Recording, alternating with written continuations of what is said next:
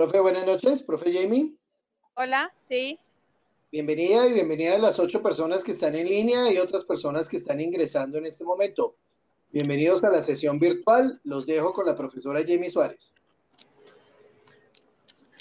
Bueno, buenas noches para todos. Em, básicamente, pues después de la presentación que, que dejamos en que dejamos en en qué en el aplicativo, pues eh, esta, esta parte va a corresponder exclusivamente a preguntas o a consultas que tengan que hacer con respecto al material que se entregó. Entonces, pues quedó a la expectativa, no sé si alguien tiene alguna duda o algo que preguntar con respecto a lo que, a lo que se les dejó como material.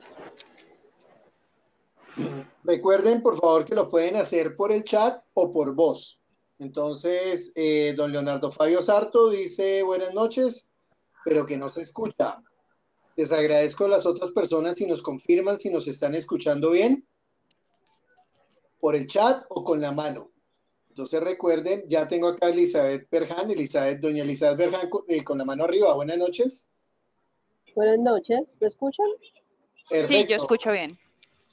Profe, pues mire, honestamente yo entré a las siete y media de la noche a escuchar el audio porque no pensé que fuera tan largo, si le soy sincera.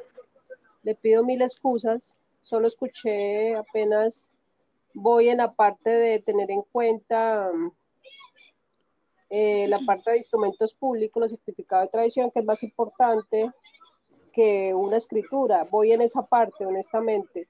Pues ahí voy. Ah, no, ¿y hasta el momento tienes alguna inquietud con respecto a eso o, todo claro hasta ahí?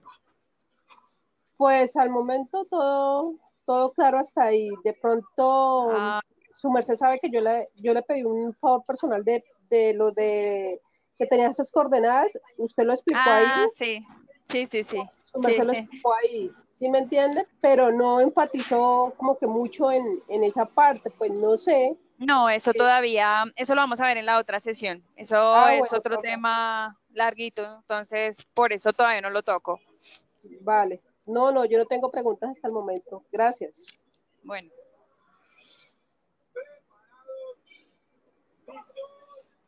Tenemos a Hernán Darío Garzón. Hernán Darío, mm, a ver, permíteme, Hernán Darío va a tratar de abrir el micrófono. Hernán Darío. Hernán Darío, ya tienes el micrófono abierto.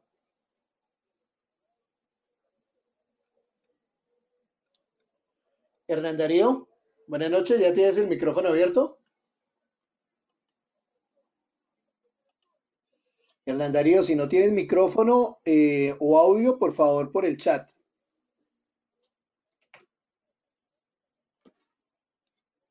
Parece que no tiene Hernán Darío el micrófono eh, habilitado. Recuerden que las preguntas las pueden hacer por el chat también, ¿no? Incluso por el WhatsApp, por donde les llega las invitaciones a las sesiones y la información de las sesiones, también pueden eh, eh, preguntar por, ese medio en caso de que no tengan micrófono acá. Veo a Hernán Darío con la mano arriba, entonces voy a tratar de abrírsela otra vez. El audio. Hernán Darío, ya lo volví a abrir. Hernán Darío Garzón, buenas noches. No, parece que no tiene audio. Profe Jamie, no veo a nadie con la mano arriba. Bueno, entonces pues quedo pendiente si, si hay alguna inquietud, de todas maneras la pueden transmitir por escrito al correo electrónico o a los a todas las a toda la gama de elementos e instrumentos que, que tiene la plataforma para, para hacer llegar las inquietudes que tengan al respecto. Tengo a Carolina Torres. Doña Carolina, buenas noches. Hola, buenas noches. Buenas noches. profe, a ver, le cuento.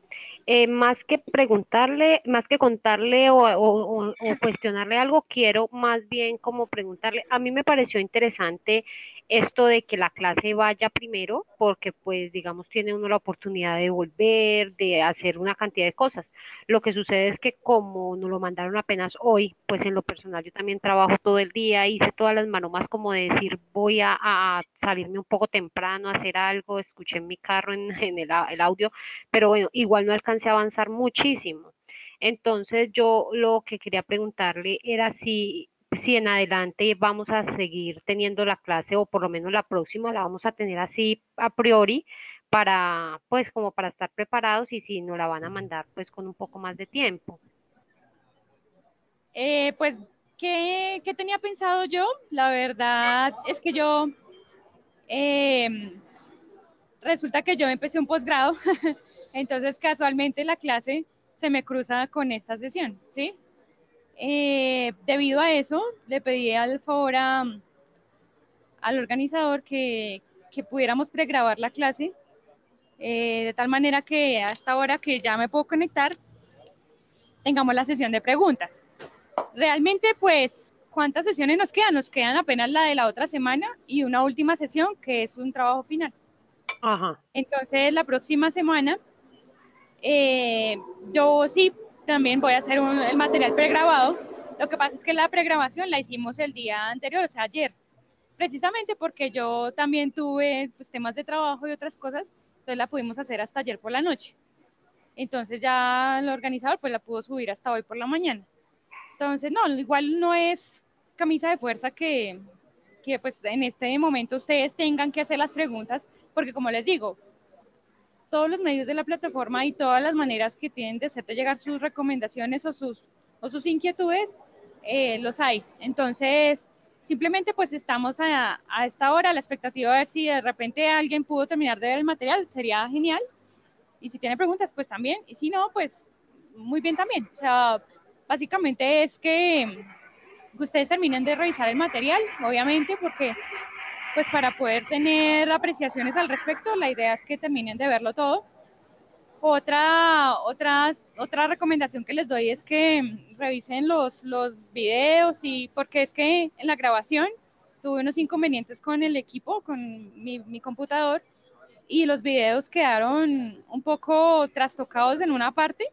Entonces me tocó terminarlos de explicar porque, porque realmente me, no se escuchaba ni nada. Entonces es, también es bueno que los vean los vean con tiempo. No son videos muy largos, son videos como de cinco minutos, pero, pero también les da una idea de lo, del tema que se vio eh, o que, del tema que se pregrabó. Entonces, y la otra semana sí se va también a hacer lo mismo, precisamente por la clase que tengo a esta misma hora. Y ya la última sesión, pues eso es un examen, entonces se va a programar, es un trabajo y ya no, no tenemos más clases. Básicamente esa es como la, como la, la respuesta. sí, ah, bueno, sí. profe, yo lo que, lo que me gustaría que de pronto hasta donde he logrado ver y que quedó como con una inquietud más por lo que logré leer que por lo que logré escuchar, eh, es acerca de unos predios de reserva eh, para la imposición de futuras afectaciones. Como que me, como que no entendí eso de los predios afectados y las imposiciones de reserva futuras. No sé si le queda fácil en este momento de pronto aclararme un poco al respecto. Eh, sí, pues, ¿qué pasa o qué sucede? ¿Cómo es la dinámica en sentido general? Esto es una teoría bastante importante en temas de imposición de servidumbres y es una temática que inclusive uno ve como una materia aparte cuando hace estudios eh, específicos en avalúos. ¿Qué sucede? resulta que las afectaciones y las reservas viales, muchos profesionales que trabajan en el gremio tienen esas confusiones y esas confusiones trastocan o interrumpen o de alguna manera generan un concepto negativo en, los valores cuando uno está haciendo un avalú. Entonces, ¿qué pasa? Lo que yo les comentaba de la afectación es que yo tengo un predio que en el cual se diseñó a futuro una posible, una posible vía o una obra de acueducto o alguna situación similar. Entonces, cuando eso pasa, eh, la, la ley me dice que como Estado yo tengo que ser una imposición de, de utilidad pública sobre esos predios. Sí, la imposición de, de, utilidad pública es un documento como un decreto que, que básicamente dice qué predios están afectados, de qué manera, de qué manera se afectan el área que, se afecta y, y se define unos tiempos de construcción.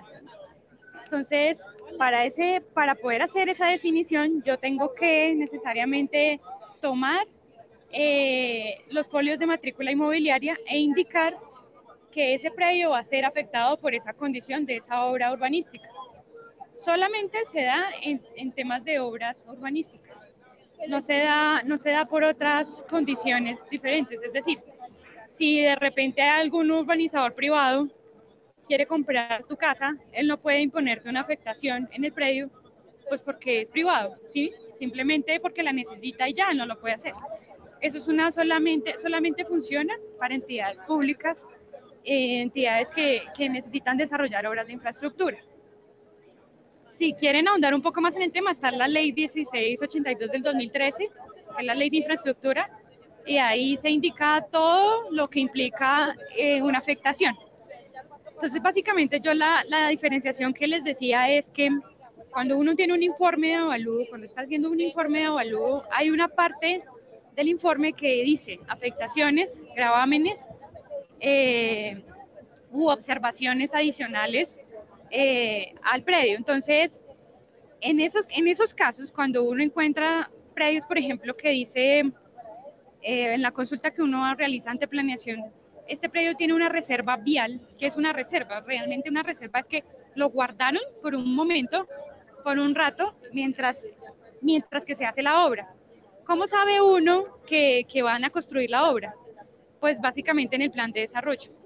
Uno consulta, uno consulta el plan de desarrollo y define, define eh, que si la vía se va a construir en el término del gobierno que, está de turno o no se va a hacer. Entonces, eh, consulta el plan de desarrollo. Si de repente al leerlo el documento es un documento extenso, tampoco es que encuentre uno la información muy fácil. Entonces, si uno no quiere hacer esa tarea, de, pues que es larga la verdad, se puede dirigir directamente a la Secretaría de Planeación del municipio. ¿Qué pasa en, solamente en Bogotá? Tú puedes consultarlo de manera directa por internet. Para otros municipios esa tarea es muy difícil. O sea, tú puedes estar haciendo un avalúo, pero no sabes si tiene una reserva. Solo te llegas a enterar si está afectado, pero ya cuando está afectado es porque ya el folio de matrícula indica la situación en específico.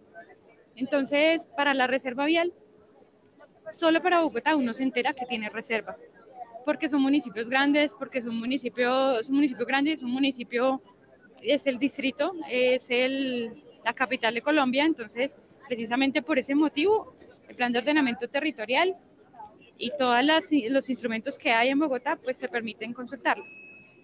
Entonces para el caso de Bogotá pues se ve por ejemplo en, en las, la información que está ahí, dice, dice claramente, o sea, el área que, o, o bueno, gráficamente dice que, qué parte o qué porción del predio se toma qué vía es la que se está que la posible que va a afectar el predio y, y de qué ancho es, ¿sí? Eso es como las, las variables más importantes que, que, se anotan en esos casos. Entonces, cuando, cuando uno ve una reserva vial, uno a veces como evaluador se confunde y se preocupa, porque uno dice, no, este predio, este predio se le van a, le van a quitar la mitad del área para construir esta vía.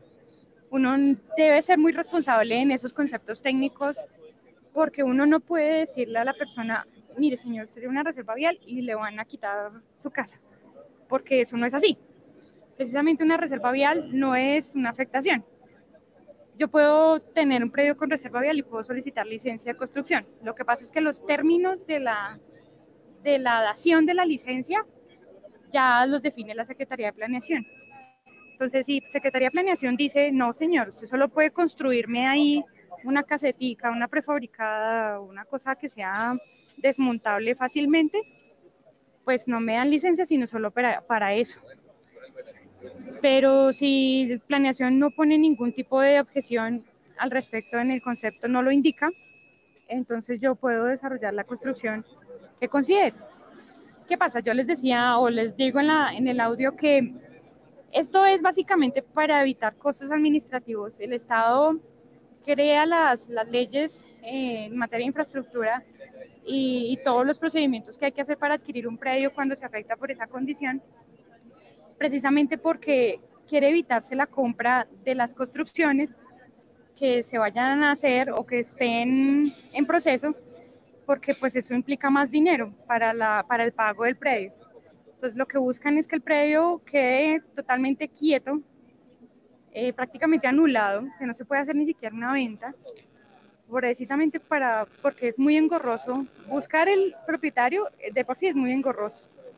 Y a su vez, eh, todo el proceso de adquisición es bastante complejo. Entonces, precisamente por eso se, se generan las afectaciones y, y la, la, imposición de reserva.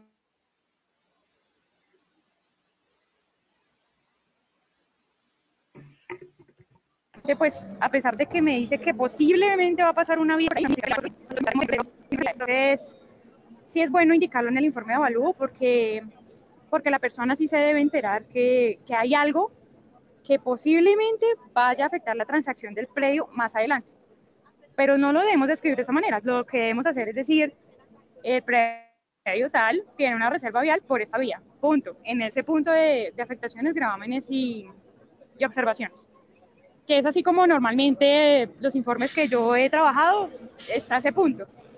Hay una norma para elaborar los informes. Supongo que también hay, hay una cátedra que, en las que les explicarán que debe traer un informe de avalúo, ¿sí? Pero eso es un punto que casi siempre va, ¿sí? Entonces esa es la diferencia entre una afectación. Una afectación es una, una cosa que no te permite desarrollar el predio para nada, en absolutamente nada. Una afectación demora 12 años. Desde su inscripción tiene una vigencia de 12 años. Si durante ese lapso de tiempo no se construye, no se, no se construye la vía o la obra pública, yo tengo derecho a pedir la impugnación de esa, de esa afectación y me la tienen que conceder. Pero si durante esos 12 años eh, empiezan a hacer el proceso, pues yo como propietario voy a tener una complicación bastante fuerte en temas económicos porque no puedo vender el predio, no puedo construirlo, entonces no, lo, no es una renta que vaya a obtener absolutamente nada de ese predio. Por eso para las personas también es difícil asumir un costo de un, de un lote que no pueden construir, que no pueden desarrollar por la imposición de una afectación. En ese sentido, pues, eh, como les explicaba, hay un ejemplo que les dije, eso se los dije por audio, en Bogotá, en Bogotá sí se pelea mucho el tema del impuesto predial cuando hay, hay bienes ahí, lotes que no tienen, que tienen reserva vial, pero no se pueden construir. Entonces, entonces eh, cuando llega el impuesto predial, pues llega como lote de, de, engorde. Y la persona va a tratar de construirlo y tampoco se lo dejan construir. Entonces hay un alegato que existe que es eh, declarar el predio como predio no urbanizable. Pero todas esas condiciones dependen de, de la entidad de catastro de turno, eh, de los procedimientos que tenga catastro para definir si un predio es urbanizable o no. Esto es toda una, toda una, una cátedra de realmente de servidumbres y obras públicas, eso se ve de todo. Entonces, pues trato de explicárselos en términos generales porque hacen parte de la identificación legal de un predio y pues la cátedra se trata de identificación y de medición de activos. Precisamente por eso la traje a colación y es importante indicárselas porque seguramente van a tener casos de esos cuando cuando tengan su ejercicio como evaluadores. Eh, listo, profe, eh, pero usted me dice que eso sucede en Bogotá. ¿Qué pasa con un avalúo? Pues yo lo hago pues porque el certificado de tradición no me indica nada, pues fuera de Bogotá, yo por lo menos que estoy en un municipio pequeño y trabajo también en un pueblito, entonces mmm, yo quiero hacer un avalúo y lo, y lo hago, me, me, me, me, hacen la encomienda para hacerlo y yo hago ese avalúo y luego resultó que, que, pasaba por ahí la vía y pues francamente yo no me daba cuenta qué termina a suceder con esos avalúos o uno cómo, cómo ya maneja luego esa situación. Pues mira, uno nunca debe obviar solicitar la norma urbanística de un que reglamenta el predio que uno está evaluando. ¿Por qué? Porque en la reglamentación urbanística, cuando uno solicita un concepto de norma y, de edificabilidad ante, ante la entidad de planeación del municipio, a uno le aparecen si el predio tiene reserva o no. Entonces, ¿qué sucede? Lo que pasa es que en el ejercicio de abuelos es muy complicado porque normalmente a ti te llega un cliente y te dice, mire, yo quiero hacer que me haga este avalúo, pero lo necesito para dentro de tres días. Entonces uno lo que hace es la salvedad yo qué pena, es que yo en tres días no puedo solicitar el concepto de norma, me queda muy difícil a menos de que usted me lo traiga. Si usted me trae, por eso hay una parte que también les decía en la presentación, que si el propietario le suministra de la reglamentación urbanística, pues le hace el trabajo casi de lo que se demora dos semanas un concepto que está en promedio, ¿no? Eso es un promedio de un municipio que es diferente a Bogotá, que se demora en entregar un concepto de norma eh, 15 días. Divinamente se pueden demorar 15 días. Entonces uno le dice a la persona, yo le hago la salvedad, mire, yo necesito verificar la reglamentación urbanística del predio, precisamente para poder hacer todas las observaciones que tenga al respecto. Si usted no me permite eso, pues no me puede más adelante decir o pedir sobre algo que usted no me suministró y no me permitió entregar. Obviamente uno al cliente, pues uno no se lo dice de esa manera tan golpeada, pues porque es un cliente, ¿no? O sea, uno se lo trata de decir, mire, pues va, tenemos este inconveniente, yo necesitaría analizar la norma, usted me dice que tiene necesitazo para dentro de tres días, me toca hacer el análisis específico con el documento del plan de ordenamiento territorial que haya del municipio. No puedo hacer el análisis diferente a eso porque no tengo más medios. Si la persona dice, no, pues ¿qué me afecta eso? Pues básicamente uno les dice, uno tiene que ser muy sincero, pero tiene que hacerlo también de manera formal.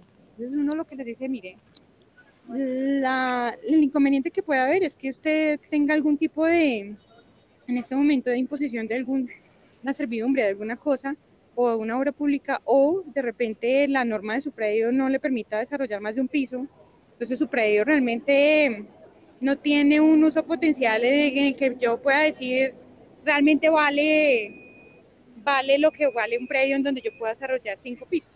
¿sí?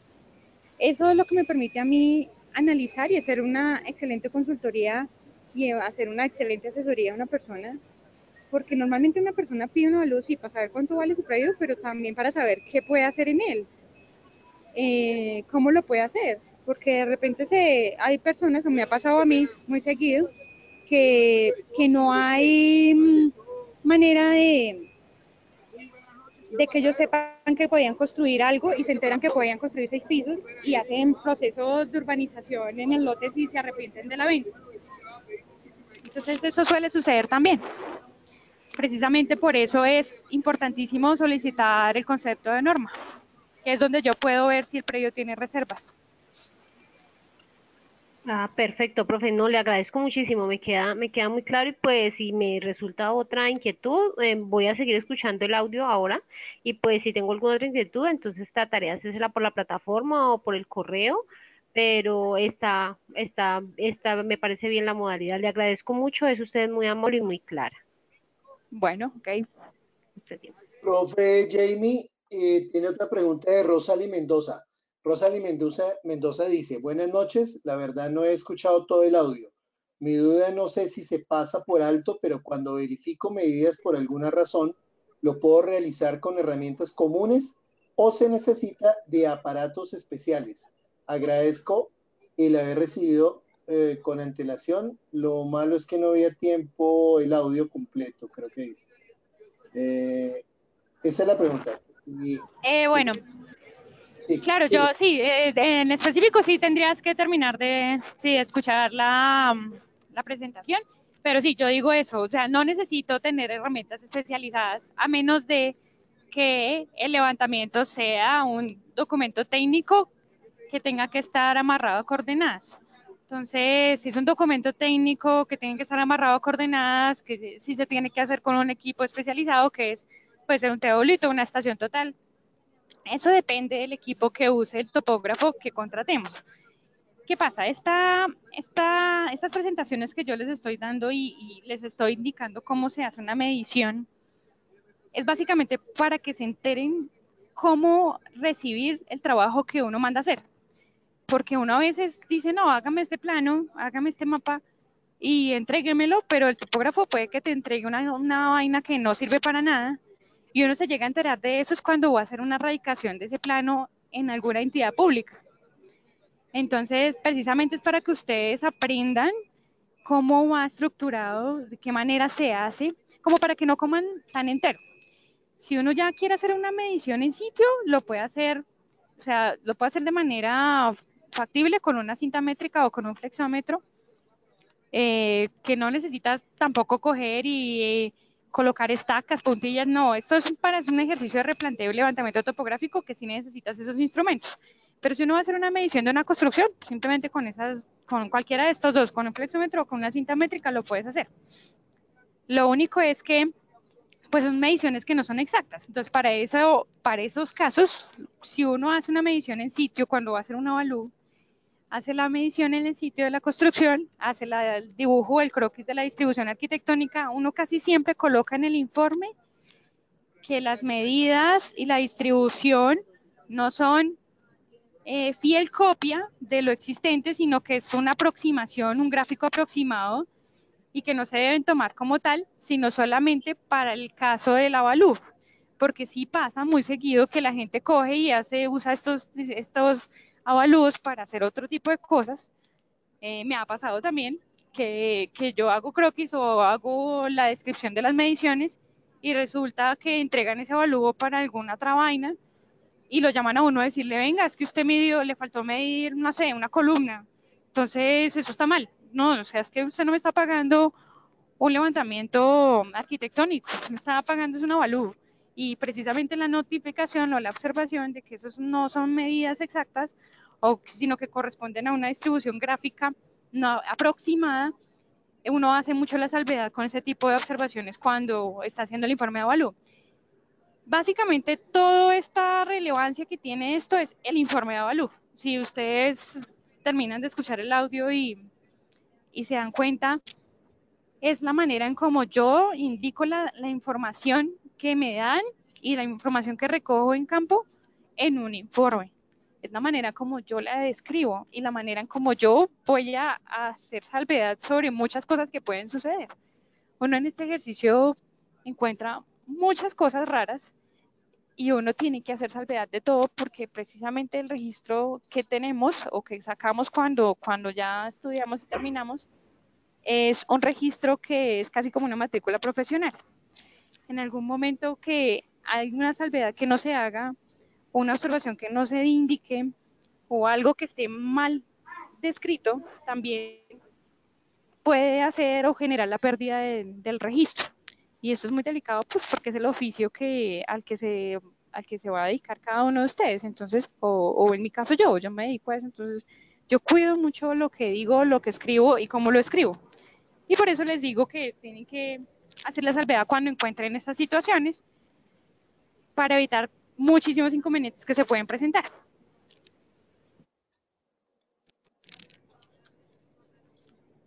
Bueno, profe, hay otra que dice por el chat Leonardo Fabio Sarto. Dice, eh, profe, buenas noches. ¿Usted nos puede compartir un estudio que haya desarrollado como para mirar bien el dictamen y complementar los que nosotros hacemos? lo que pasa es que pues uno cuando hace estos trabajos tiene unos acuerdos de confidencialidad.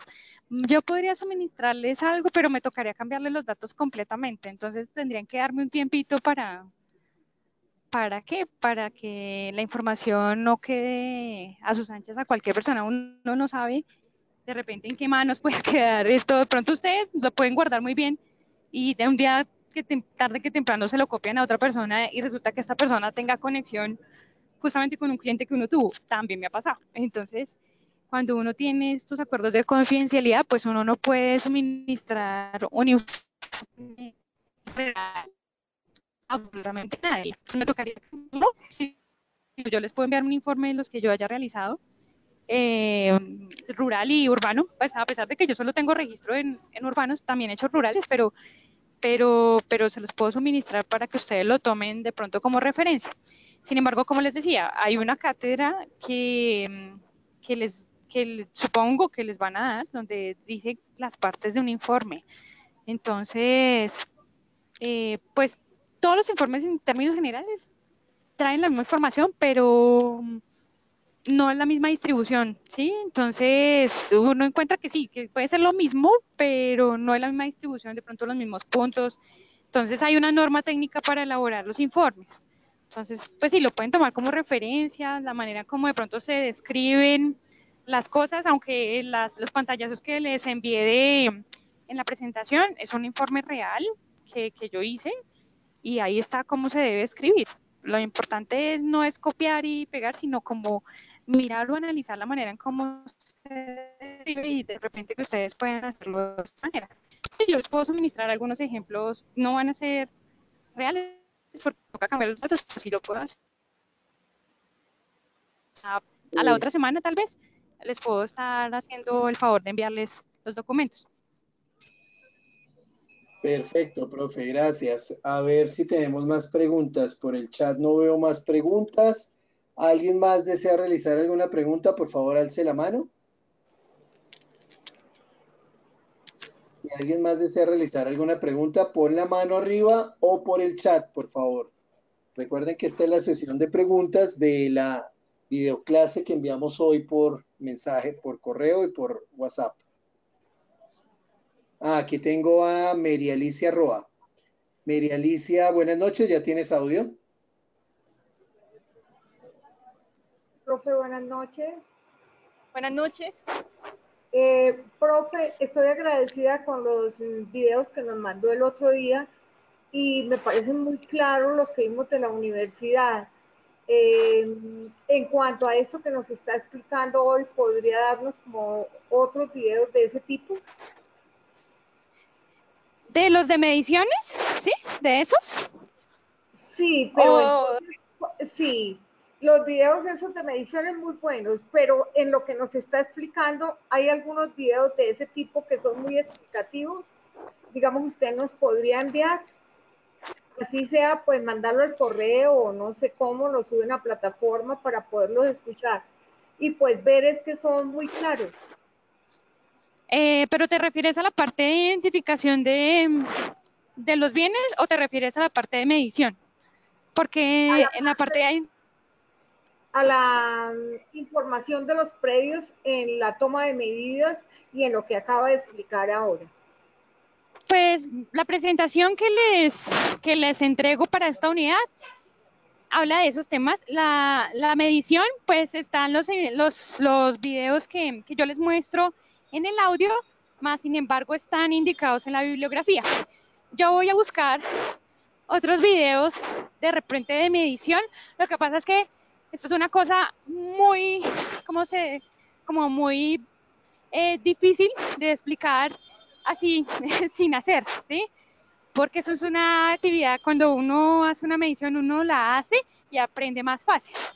Entonces uno busca que videos o, o cosas que sean fáciles de digerir para que ustedes las entiendan y sepan de dónde sale todo. Por ejemplo, nivelación de una estación. Esa, esa es una cosa que uno en terreno la hace, pero yo por lo menos la primera vez que la hice me demoré como casi como unas dos horas haciendo la, haciendo la qué, haciendo la nivelación del, del, del equipo. Entonces uno, para Así, esos casos nosotras sí, allá yo creo que no vamos a necesitar, como yo le escribí en el resumen, no estamos necesitando de que yo soy chiquito, llevo mi tiempo y realmente no he, senti- no he necesitado más sino la cinta, el- la, la brújula y, y la cámara, ¿no? Eh, Sí, ya realmente es, no. para la profesión de ustedes es con tanto respeto si uno necesita de pronto una ayuda, pero lo que yo quiero exactamente. eh, de alguna forma es eh, pues avanzar un poquito más de lo que uno sabe, ¿no? Y digamos, Eh, en cuanto a los videos que nos mandó, muchas gracias, muy buenos. Y si pudiera mandarnos otros para las otras personas y para mí, eh, digamos, en cuanto a qué le digo yo. En cuanto a la medición, aunque hubo en Pues- terreno y los eh, eh, de pronto en daños y perjuicios puedo tomar medidas, pero el resto ya vienen las medidas hechas ahí, es muy difícil o, Sí. o casi nunca uno coge el metro. Sí, realmente, realmente en el ejercicio de avalúos es, es muy raro cuando uno hace ese tipo de actividad en terreno, a menos de que sea un- una cosa que yo la pueda hacer rápida y la puedo verificar en sitio, perfecto, pero casi siempre uno busca salvaguardarse de esas cosas y que lo haga una persona profesional en la materia. Lo que yo les estoy mostrando es, no- es una no información para que ustedes sepan de dónde viene eso, más no para que lo ejecuten. Sí, sí, sí, es una, como le escribí, esto es una formalidad, pero Sí, uno en terreno no se atreve ni siquiera, es demasiado No, sí. respeto. Es Exactamente, sí. Sí, y ustedes pues son maestros en el arte. Eh, pe- y pues para decirle a los compañeros que uno casi nunca coge metro, ya que vaya a una querella o algo así parecido, pero, pero no lo hace porque todo está escrito, todo está ya a la mano, ¿sí? Eh, me gustaría ver si es posible para mí, para mis compañeros, tener un avance más en los videos. Profesora, muchas gracias y muy gentil por esos buenos videos que nos envió. Eh, La, mm, la, para hacer así como también una apreciación con respecto a lo que tú pides, en la, la última, la, su- la última semana, es decir, la otra, que es la última sesión que hay, Sí, señora.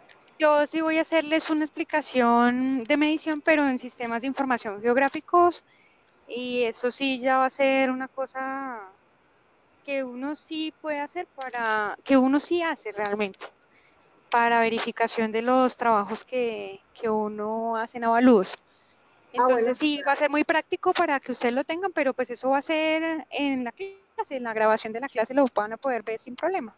Porque Ah, bueno. de eso tampoco hay cosas de que uno diga así como específicamente para Avalúos, no.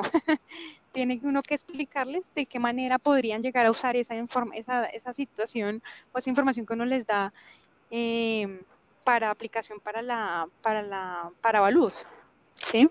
Pero eso lo vamos a ver la otra semana. Ah, bueno, perfecto. Muchas gracias y buenas noches. Bueno, listo. Bueno, profe, gracias. Eh, no hay preguntas por el chat. ¿Alguien más tiene, quiere, quiere alguna, realizar alguna pregunta o comentario? Hernán Darío Garzón nuevamente. Ya, Hernán Darío, ya tienes el audio abierto. Pero el micrófono, pero no te escuchamos, Hernán Darío, por el... Si definitivamente el micrófono no funciona por el chat, por favor. Porque ya está abierto el micrófono. Están en línea 12 personas, 14 personas. ¿Alguien más desea realizar alguna pregunta? O por el chat, por favor. Hernán Darío Garzón, por favor, si, si no, si definitivamente no funciona el micrófono, por el chat. O por el WhatsApp, por donde se les envía la información de las sesiones. No llega más preguntas, profe. Bueno, listo. Entonces, entonces ya la próxima sesión también va a ser así pregrabada con tiempo. Eh, pues esperamos que, que ya tengan la posibilidad de verlo con más tiempo. Yo me pongo de acuerdo con, con Diego para, para, para mirar si lo podemos grabar con más tiempo, que ustedes lo puedan, lo puedan revisar en sus tiempos libres. Y nada, que, listo, pues quedo pendiente. Se me ocurre que De de pronto pronto el sábado, de pronto lo podemos grabar el sábado como para que ellos lo tengan, no sé, pues ahí ya nos ponemos de acuerdo.